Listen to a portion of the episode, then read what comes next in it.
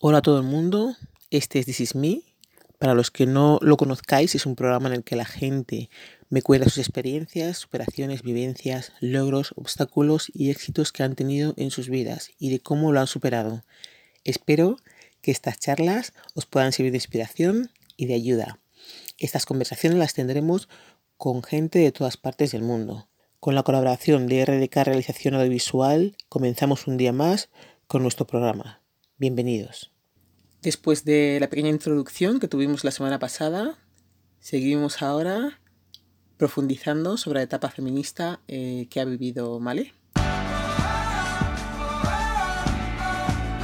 Ah, bueno, pues ahora que has comentado así pequeños retazos de tu etapa de feminista, que lo conociste, donde empezaste a hacer tu inmersión a través de lo de planificación familiar, pues creo que nos cuentes un poquito, o sea, la, la experiencia de... que tuviste, ¿no? Lo que nos has contado de que, que te das cuenta, ¿no? Que las experiencias que tú has vivido, que eran tuyas, que están muy metidas en todo lo que es el, eh, el contexto del, del feminismo, del por qué otras muchas razones, pues quería que nos explicaras un poquito tu etapa feminista. No ha acabado, evidentemente, sigue todavía hasta el día de hoy.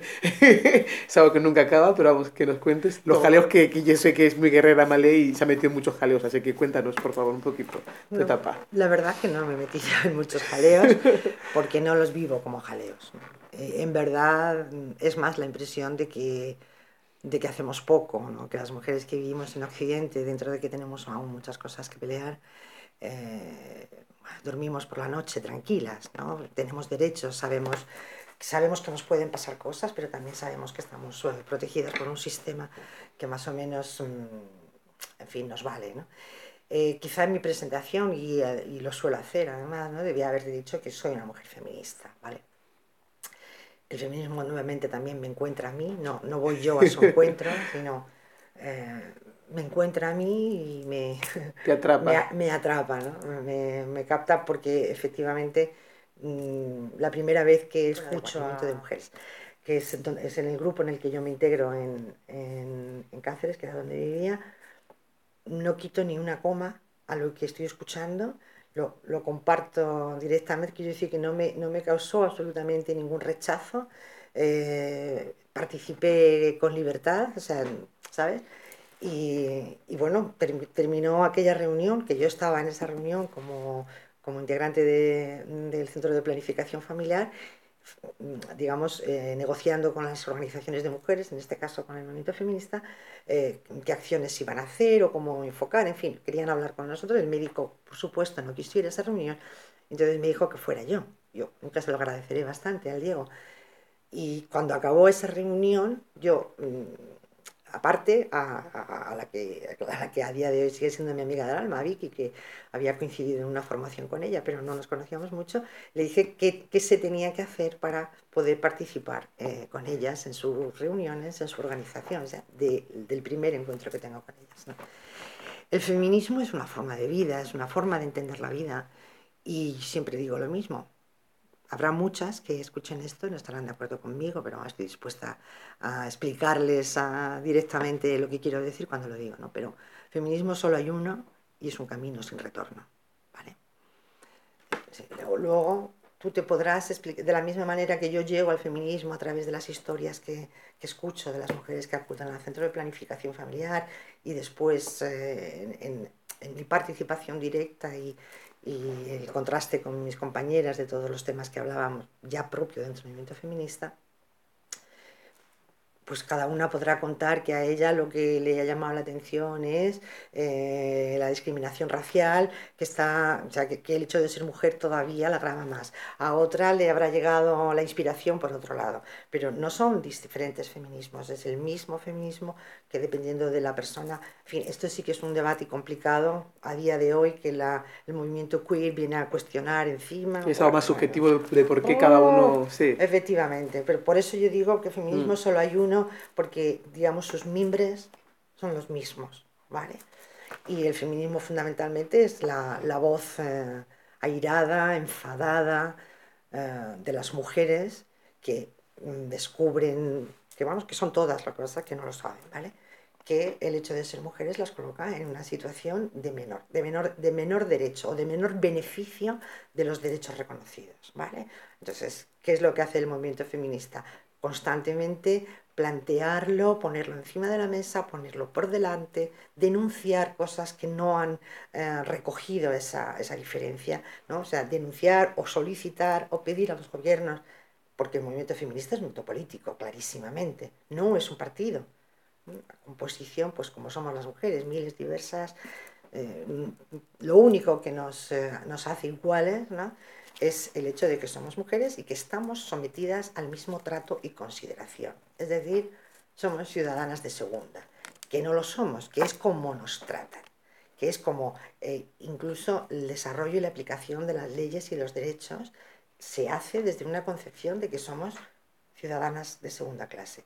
Eso sí, para cuidar o para hacernos cargo de esa parte eh, de la sociedad que es imprescindible, que no se puede negar, es decir, la vida de las personas mm, por arriba y por abajo, no solamente las criaturas, sino mm. las personas ya muy mayores, mm, digamos que cuando necesitan atención y cuidado, lo necesitan no solo todos los días, sino cada minuto de su vida, porque el ser humano es una persona frágil, cuesta le cuesta mucho eh, convertirse en persona adulta que ya se puede cuidar, es muy vulnerable durante demasiado tiempo. Por lo tanto, necesita de la atención y el cuidado de una persona adulta. Ese trabajo lo han hecho siempre las mujeres y entonces eh, los sistemas políticos, los gobiernos que están mayoritariamente eh, ocupados por varones, aplauden a las mujeres, las subliman, las convierten en vírgenes, las ponen en pedestales, las matan, las pegan, las ningunean, pero no se niegan, se resisten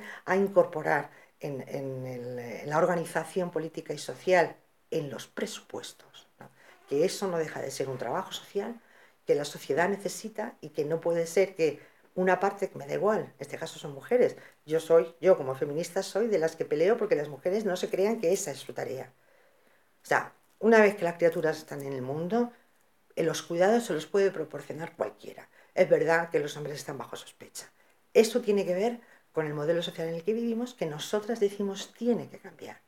Porque estamos educando a niños que creen, niños varones, que creen que pueden maltratar a sus chicas, que pueden exigir a sus hijas, a sus mm, compañeras, una idea de amor romántico y de fidelidad que no se corresponde con la realidad, que nosotras lo sabemos, que no es liberador ni para ella ni para ellos. Y sin embargo, mm, eh, como no somos escuchadas, esto está cambiando bastante, porque somos eh, sentidas como amenazantes por los hombres fundamentalmente, porque efectivamente eso lo que nosotras planteamos les, les, obliga a mover posiciones, a dar pasos atrás, a dedicar parte de su tiempo a asumir la responsabilidad que conjuntamente han decidido de tener una familia, de no sé cuántos y de no sé qué, pues estos se empeñan en que no avancemos, fundamentalmente porque consideran que les estás quitando un terreno que consideran suyo, y lo consideran suyo porque lo han tenido siempre, porque mm. nunca se lo hemos cuestionado bueno, del feminismo podríamos estar hablando, yo podría estar hablándote de por qué yo soy feminista, porque tú eres feminista, aunque no lo sepas, no digo tú, ¿no? La, cualquier mujer que se me mm. ponga enfrente, porque yo no vengo a quitarte nada, al contrario, ¿no? Vengo a garantizar, o el feminismo, yo cuando hablo en nombre del feminismo, vengo a decirte que tienes derechos y que tu derecho es hacer lo que quieras hacer, siempre y cuando eso no signifique que tú misma estableces una discriminación. Sí. No, las mujeres no podemos establecer una discriminación en el sentido de decir que nosotras cuidamos mejor. Nosotras somos más de fiar que ellos. Pero es por la experiencia, es porque ellos están mal educados.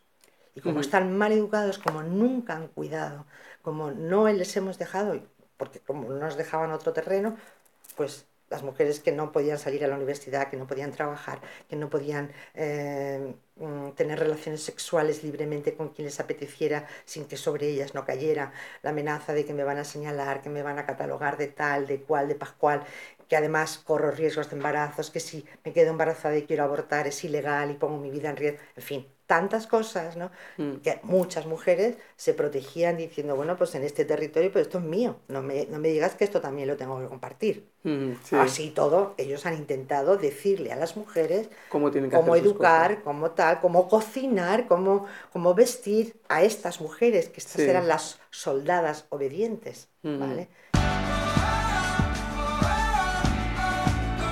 Luchas por las que has participado desde que tú has empezado, ¿qué cambios habéis hecho desde que tú has estado en el feminismo hasta ahora? Como dices, que has sido pionera en muchas cosas en eso también, claro, en bastantes cosas de esto, ¿no? De todo lo que tiene que ver con el feminismo, de que empezaste.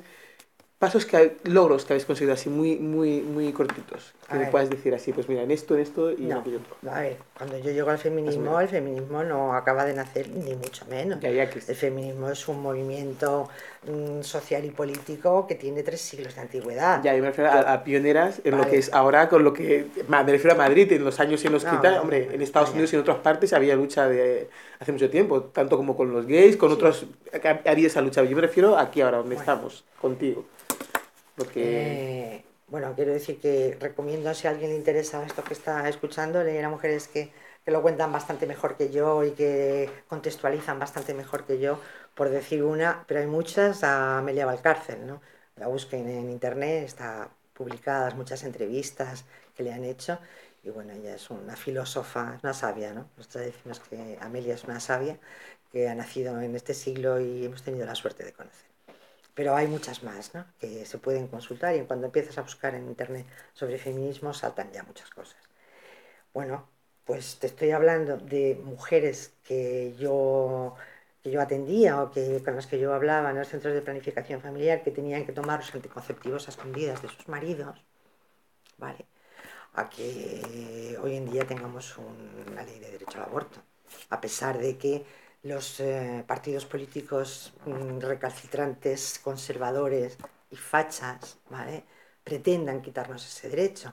Siempre ha habido mucho interés, mucho interés por parte de la ideología conservadora por el machismo, por la misoginia, por, la, por, por el androcentrismo, ¿no? es decir, el hombre es el centro a partir del cual se mide todo lo demás.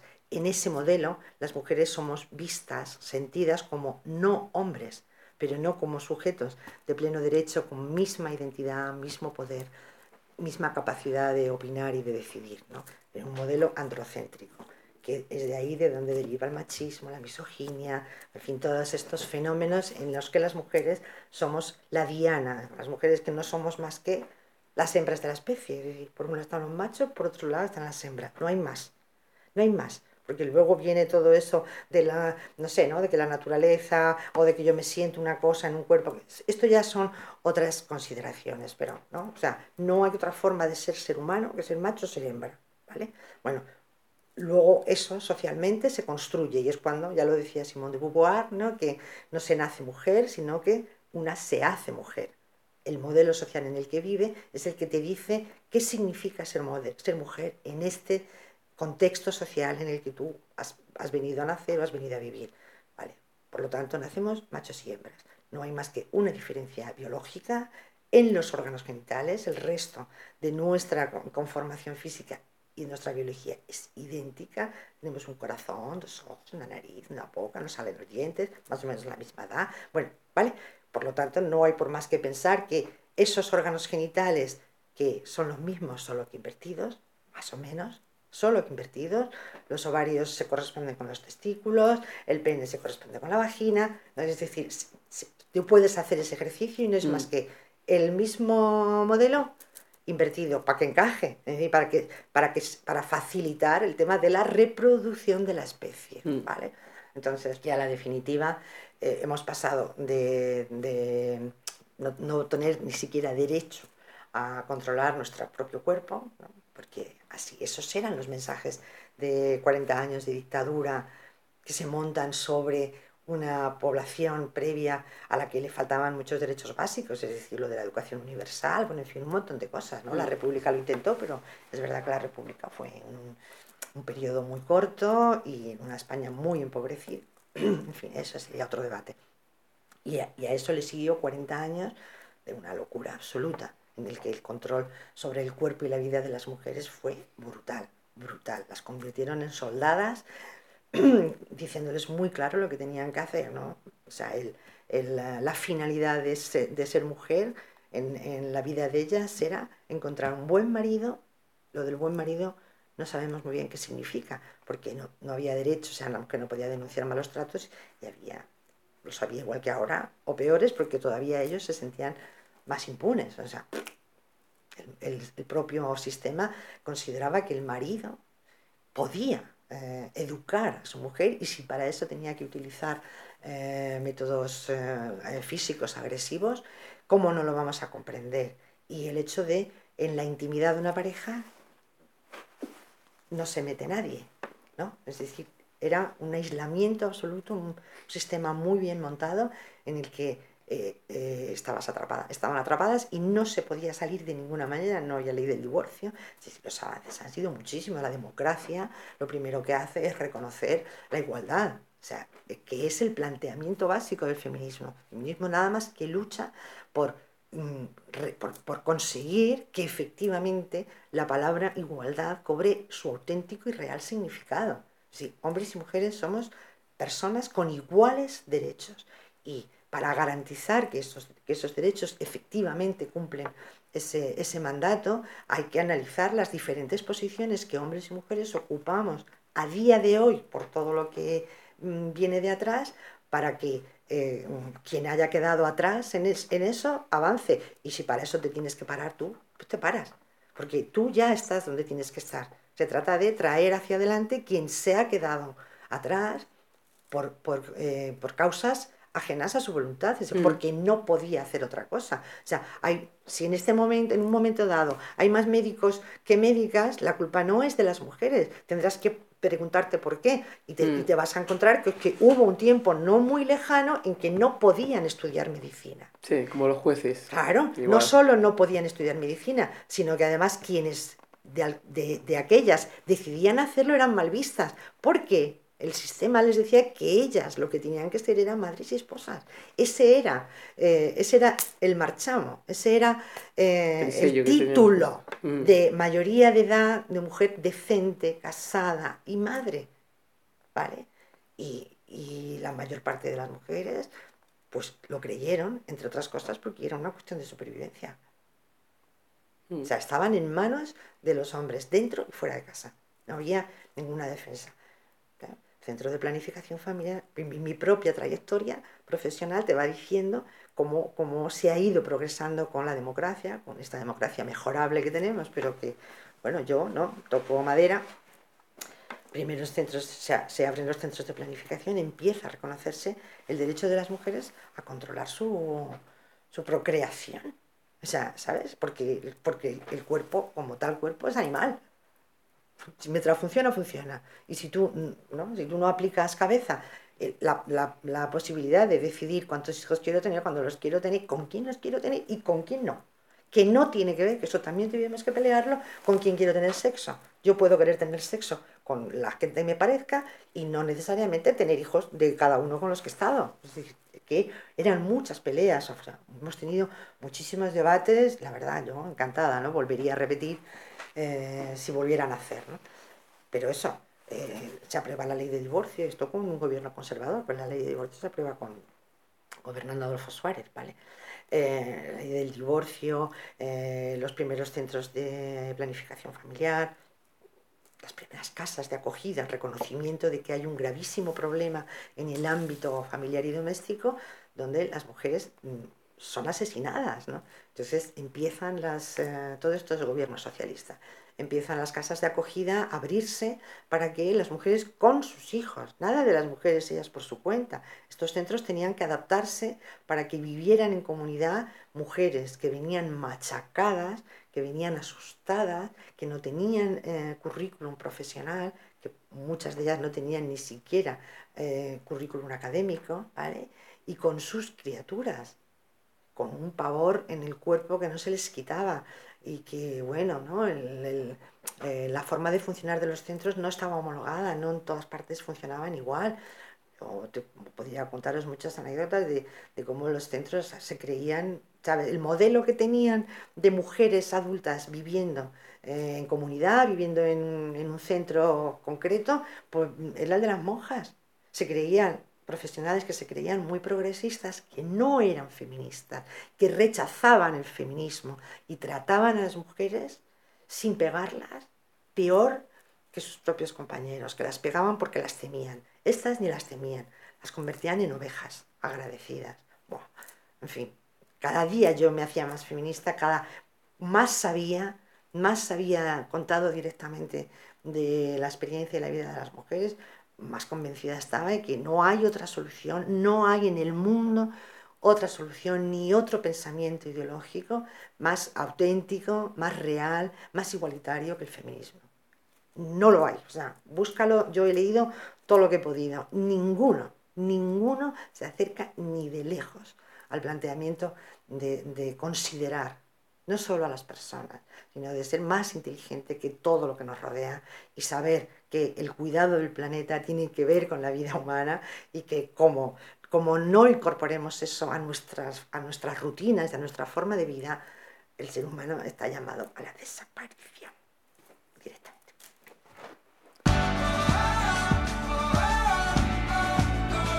Muy bien, muchas gracias. Espero que no desaparezcamos todos.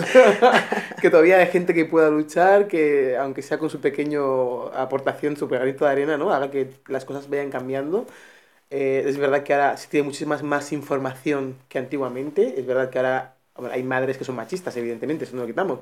Pero hay otras muchas que se dan cuenta y pelean por esa igualdad con, con los niños dentro de lo que es el, el margen que tiene, ¿no? Porque también otra cosa que que se decía mucho, ¿no? Es que nos han engañado con lo del trabajo fuera de casa y dentro de casa. O sea, que hay veces que no se puede por la situación familiar. A lo mejor lo que es controlar o llevar un poquito más todo eso para que los futuros niños, los del mañana, ¿eh? pues eh, eso lo tengan arraigado, ¿no? Que sepan que hay la gente que tratarle con esa igualdad, que evidentemente yo creo que no está pasando, porque cada día hay más casos de de lo que es eh, de controlar ¿no? a lo que es la, la, mujer con edades más tempranas porque se tienen pareja con 14, 15 años y el novio le mira el WhatsApp y el novio le mira el Facebook y le toca hablar como amigo y no sé qué.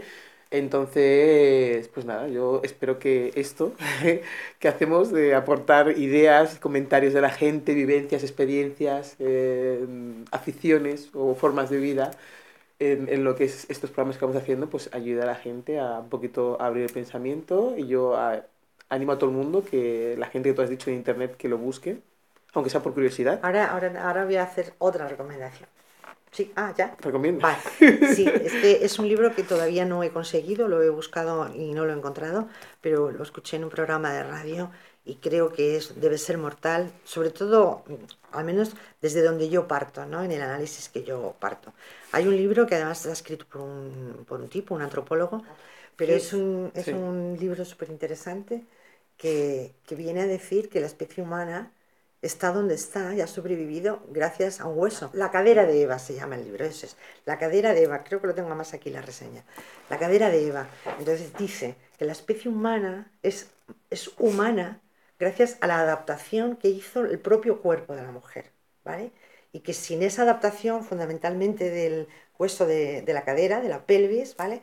Eh, sin, esa, sin esa evolución que se produjo en el cuerpo de la mujer biológicamente, de forma natural, la especie humana no, no sería lo que es hoy en día. Es decir, caminamos de pie gracias a que el cuerpo de la, de la, mujer, que era el que, como ahora, el responsable de albergar para después garantizar la continuación de la especie, si, si el cuerpo fue el que se adaptó.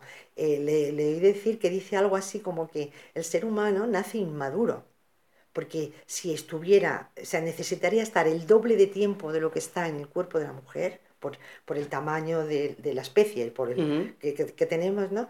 La, la, cabeza no saldría, no cabría por ninguna parte. Entonces, la propia naturaleza femenina hace que eh, adelanta el parto para que, para que esa criatura nazca con menos riesgos, mm. pero claro, eso significa que ya sabe que hay, esa hembra ya sabe que esa es una, una criatura muy, muy frágil, sí, muy, vulnerable. muy, vulnerable. que necesita muchos cuidados, que claro, probablemente luego se extienden y que están en, en la raíz y en la explicación porque la especie humana tarda tanto en soltar el cuidado de sus criaturas mm. y sobre todo las, las, las madres, las hembras, ¿vale? bueno, me parece que tiene que ser, a mí me encanta, ya, ya empecé, empecé diciendo que lo de la antropología y la geografía humana era algo que me fascina y cuando oí esta, esta entrevista que le hacían al tipo, bio, un biólogo, me pareció súper interesante y lo recomiendo. Recomiendo que lo lean porque una tiene que saber cosas, ¿no? No solo lo que las mentiras que nos han contado, que nos han contado miles de mentiras, con intención o sin ella, en unos casos intencionadamente, en otros casos Pues porque es lo que me han contado a mí también y yo voy y ejerzo, ¿no? Pataplan. Y ejerzo porque me toca. Bueno, Celia, Celia Morós es otra tía, es otra filósofa que escribe cosas preciosas. Bueno, mujeres debemos saber leerlas. Luego ya nos posicionábamos tal, pero no podemos opinar, no podemos decir que hemos decidido libremente lo que estamos haciendo sin habernos documentado, sin, sin conocer qué ha pasado antes, qué está pasando ahora y qué va a pasar a continuación si no hacemos algo. Porque tú lo apuntabas, ¿no? La idea del amor romántico se ha, se ha endurecido, o sea, es peor que en mi generación, que éramos las del amor libre. Luego vino la tuya, que era bastante más libre que, que, la, que la de ahora, que las jovencitas de ahora, porque efectivamente las nuevas tecnologías, nuevamente dominadas por la misma ideología, se vuelven contra las nenas. Y lo que están haciendo algunas, que es feísimo, ¿no? es hacer lo mismo que ellos, o sea, entender la igualdad como que yo para ser igual lo que tengo que hacer es ser igual de impresentable que tú eres. ¿no? y eso, eso, además, eso es una, em, una es contrariar eh, digamos, tu impulso natural. ¿no? Tu impulso natural, estas, estos vídeos que vemos de nenas pegando a otras nenas y eso, lo hacen para chulear, para demostrar, porque, se, porque sienten lo que yo digo, lo que yo estoy diciendo, lo sienten, se sienten aminoradas, se sienten ninguneadas, sienten que ellas tienen que demostrar y eh, una, la mayoría afortunadamente, eligen el camino de demostrarlo, pues eso, empetando las universidades, luchando por sus sueños, exigiendo que se cumplan sus derechos. Otras pobres, ignorantes, descerebradas, que probablemente tienen familias pobres, ignorantes, descerebradas. Y no digo pobres de pasta, ¿no? digo pobres de espíritu, de mente, ¿no? están generando monstruitos. Nenas frustradas que mm, deciden resolver su frustración igual que los maltratadores. Igual ejerciendo la fuerza, haciendo abuso de poder, porque nunca es una contra una, siempre es dos, tres contra otra u otro, y a, base de ello soy más fuerte, te vas a enterar. Para nada. Hacen un daño mm, muy irreparable y ellas quedan tocadas de por vida. Si alguna me está oyendo, que lo sepa. Eso la va a señalar de por vida. Y algún día esta nena que mm, patea la cabeza de otra compañera por nada por nada, tan solo porque no sabe resolver su frustración, la suya personal, su ira, su no gustarle la familia que tiene o la vida que tiene, va a tener hijos e hijas.